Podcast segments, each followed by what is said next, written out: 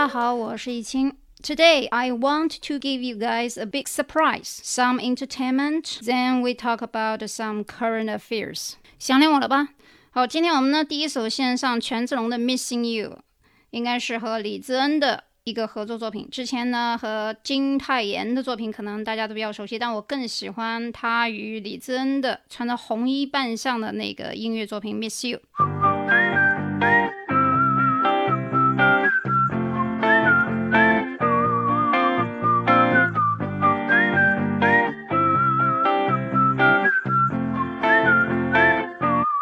Yeah. 아무 생각 없이 평소와 같이 보통 사람들과 만나 웃고 말았지 밤이 되면 TV가 내 유일한 친구고 아침 해가 떠오르면 기재서야 잠이 들죠. 너무 초라해 now 널 많이 좋아해 now 밤이 내가 떠난 후 하늘 내 눈에 노랗게 면 뭐야 그댄 어딨어 아파해요 나 여기 있어 아니 혹시 다른 사람과 다른 사랑 안에 보고 싶어. My baby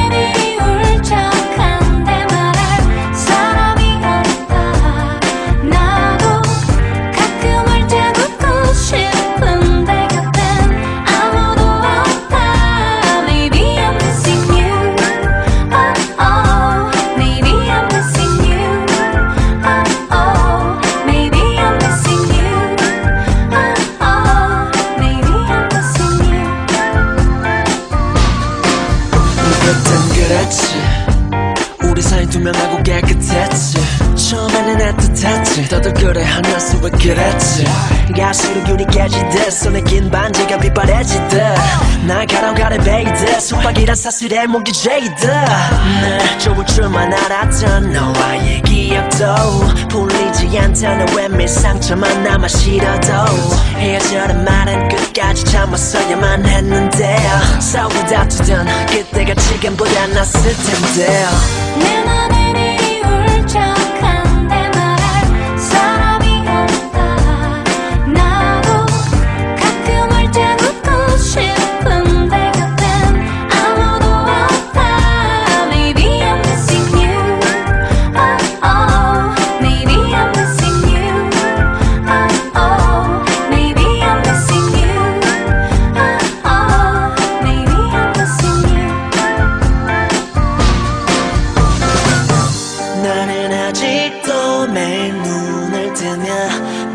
옆에 있는 것만 같아. 우리 함께 했던 많은 시간들 되돌릴 순 없나. Now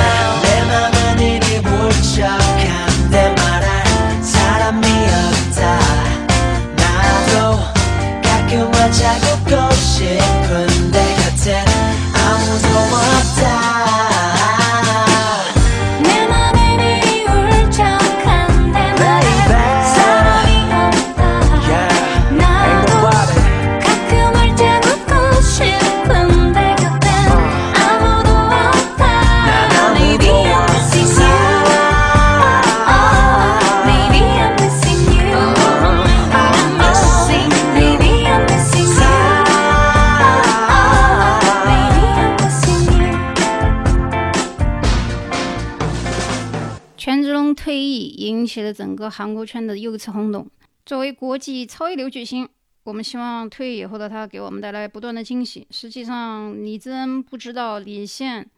已经暗恋他六年了，《剑王朝》的男主。虽然这部电视剧已经过去很多年了，甚至于很多人正在期待《雪中悍刀行》啥时候出来？查了一下出版社，其实《雪中》出版的时间要比《剑王朝》要早，所以说修行到那个长生境界应该是后者抄袭了前者。剧中男主又是张若昀，肖战给了他男二的角色，希望他以后不要老是让肖战来给他做这个配角的角色，包括《庆余年》一样。其实张若昀有一个强悍爹，大家都知道了，但是总觉得他差一点感觉。演技虽然还行啊。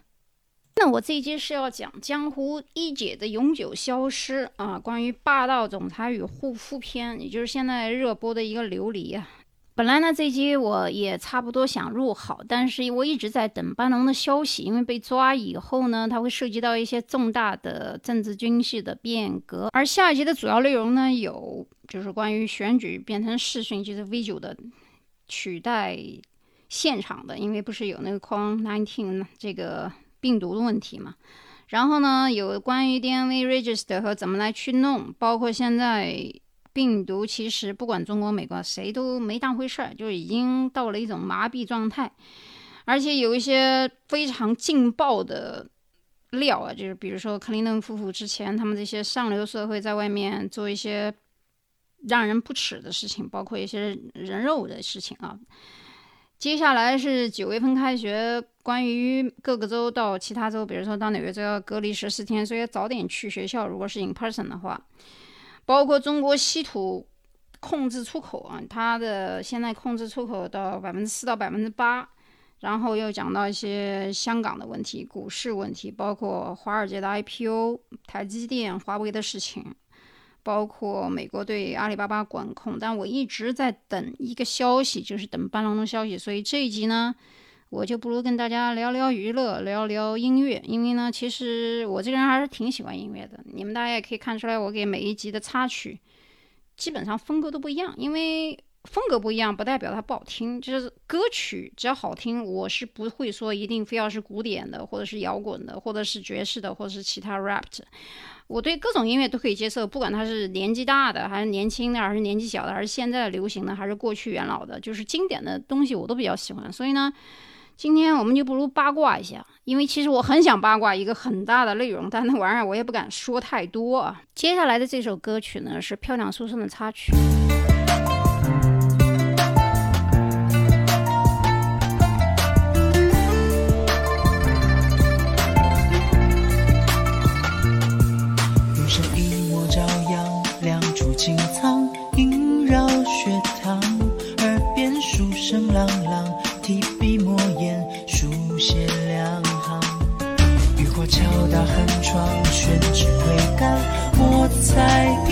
一声响，声叹千年智慧跃然纸上，点滴被云藏。邀你云上入学堂，早笔一刻借光，只待某天已经还乡。少年一刻千金，少年不等昨日好时光。邀你去游四方，学而不思则罔，壮志凌云前路锋芒。某天岁月流转，日月天长，初心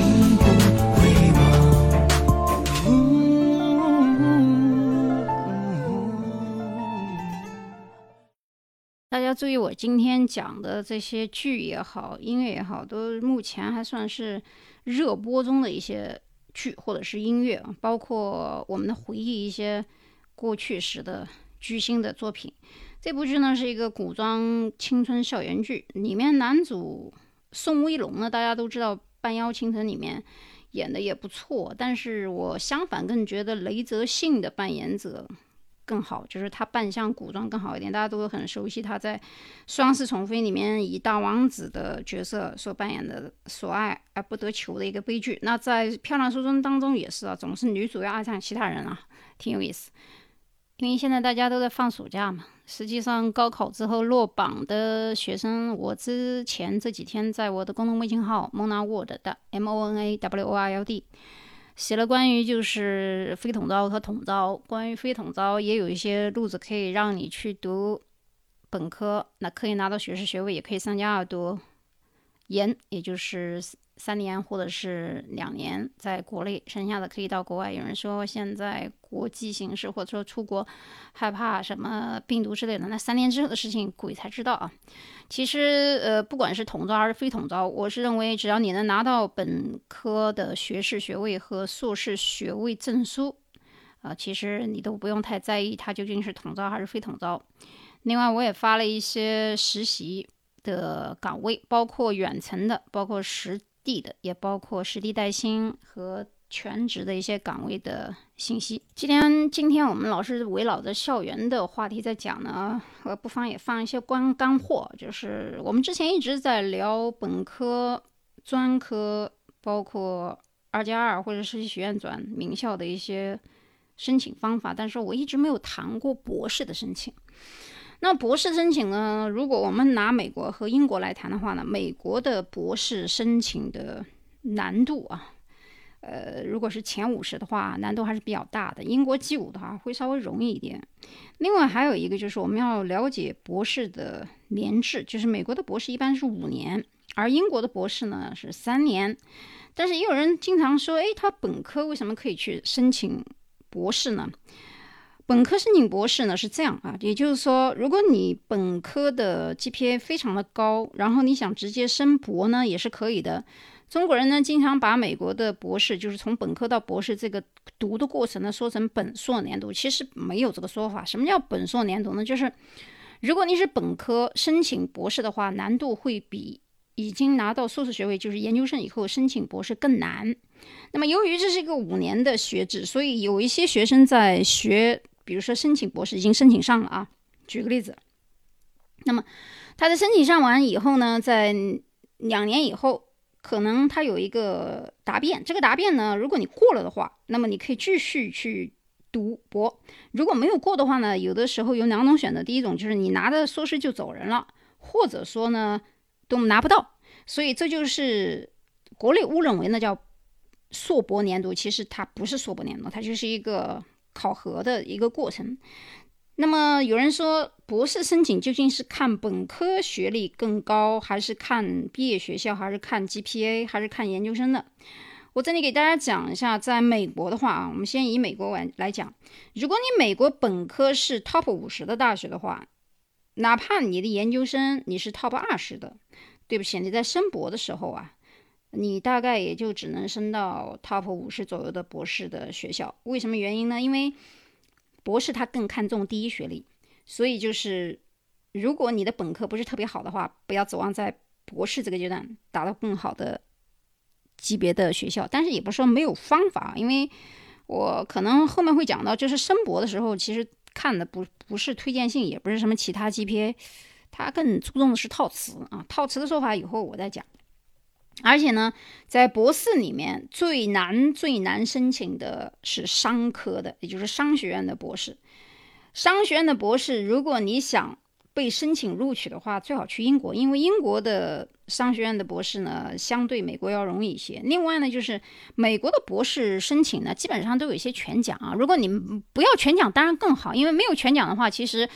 你如果本来只能升 top 五十的博士，那么如果你不要奖学金，全额奖学金的话，也就相当于工作嘛，那么你就可以升到将近 top 二十到三十的。你看一下提升了二十个级别啊，这是非常不一样的。当然你要知道啊，五年有可能有的人要读六年七年都毕业不了，你这五年六年七年如果不要全奖的话，这笔费用是相当高的，也挺吓人的。除非你们家非常的殷实啊。财务方面，如果你要自费的话呢？在美国升的话，可以提升二十个级别，但是在英国呢，我跟大家讲一下，英国它三年是很快，但是它的奖学金很少，因为它的 funding 系统不一样，基本上全部都是自付，一年大概学费就是一到一点五万，但是它生活费加起来乱七八糟，可能也要三十万人民币左右啊。那么美国呢？它大部分全奖很多，因为博士说句老实话，很多时候是 depends 是什么呢？是看这个教授手上有什么 project，教授是要给你发工资的。教授手上的钱越多，其实他想招的名额越多。但是实际上，不管这个学校怎么样，一个巴掌手数过来，顶多五个博士。所以为什么说博士很难申请？商学院那么少的人，因为他本来整个学校里面给的名额就比较少。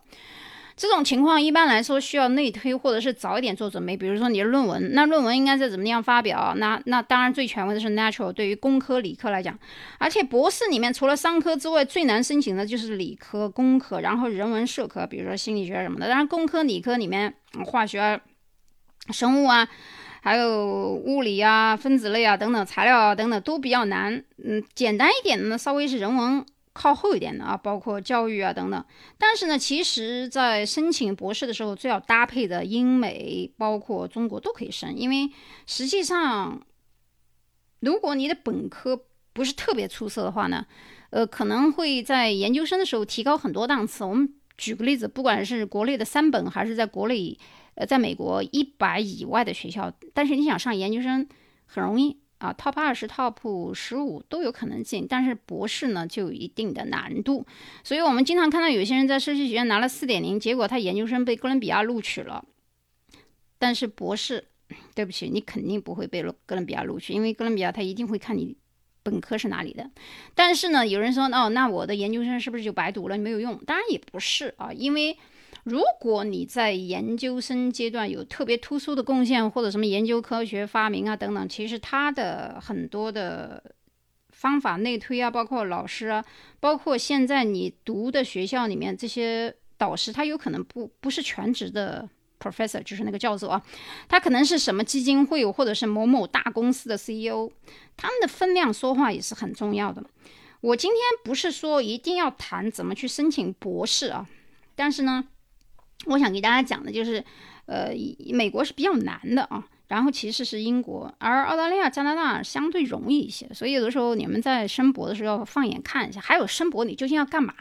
有的人也也不要去学商，非要进商学院。你究竟是要做学术研究，还是说为了未来找一个好工作？如果你是未来找一个好工作，想做 professor 或者大学教授，他没有必要学商科啊。你可以选教育学，或者其他呀。你或者说为了国内，比如说国内现在说，不管是初中、高中还是什么外国语学校等等，都要到博士学位了。其实研究生就够了，但是可能现在国内竞争比较激烈，可能非要博士的话，你可以读一个。不一定是特别特别难进的这个专业啊，所以在申博的时候，很多人就是我不知道他怎么想的，就是你究竟要干嘛，而且时间特别的长，而且国内其实它是承认双硕士的，就是双硕等于一个博士的学位啊，所以很多人如果你觉得博士太可怕的话，或者有可能答辩不了的话，浪费时间浪费钱的话，你不如多两读两个硕士。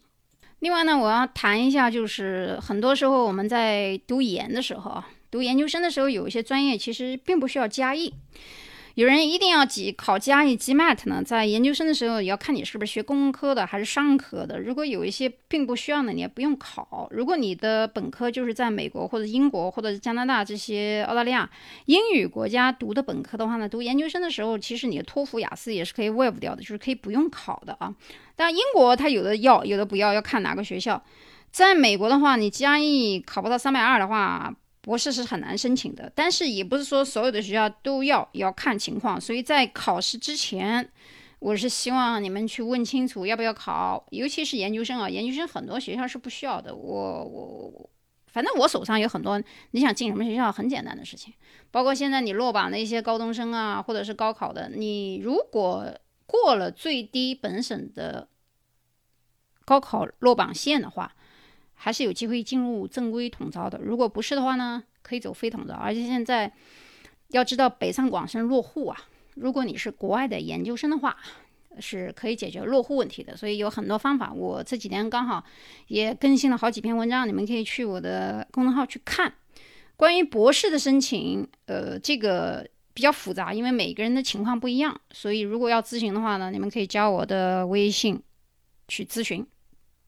而我刚才讲的那几个重要内容，也就是我准备讲的经济政治的那几个专辑呢，不会让大家等太久，因为我其实就是在等周末一个消息，然后本周日我可能就会把它更新出来，也就是两三天以后，这个新专辑就会更新出来了，不会让大家等一到两个星期这么长的时间。接下来带给大家的是刚收官的电视剧《锦绣南沟》的片尾曲，周笔畅的《长兴》。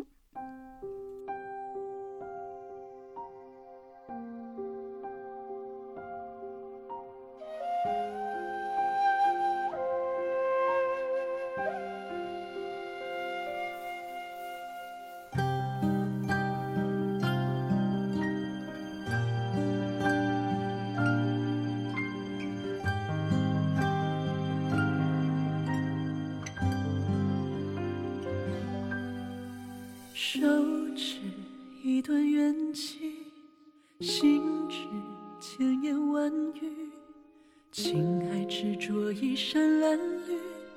心如期只觉得美黛如许，私藏一身爱意，垂直悬崖山顶，心痛处随旁敲侧击，人快与恨不能刀剑。相比。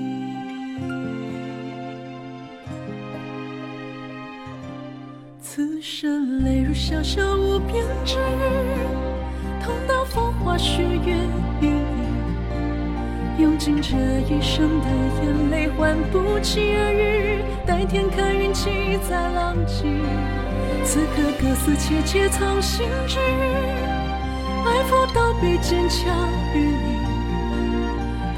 这一刻的生死绝尘而去，但运气加许再回忆。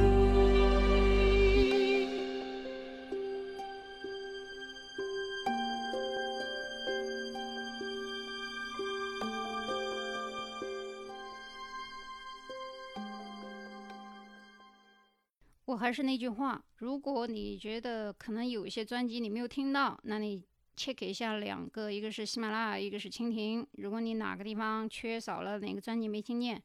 应该知道是怎么回事儿。时而调皮，时而严肃，时而沉稳，时而学究，那都是我。希望你们从音乐声中认识一个更深层次的我。好，我们下期节目再见。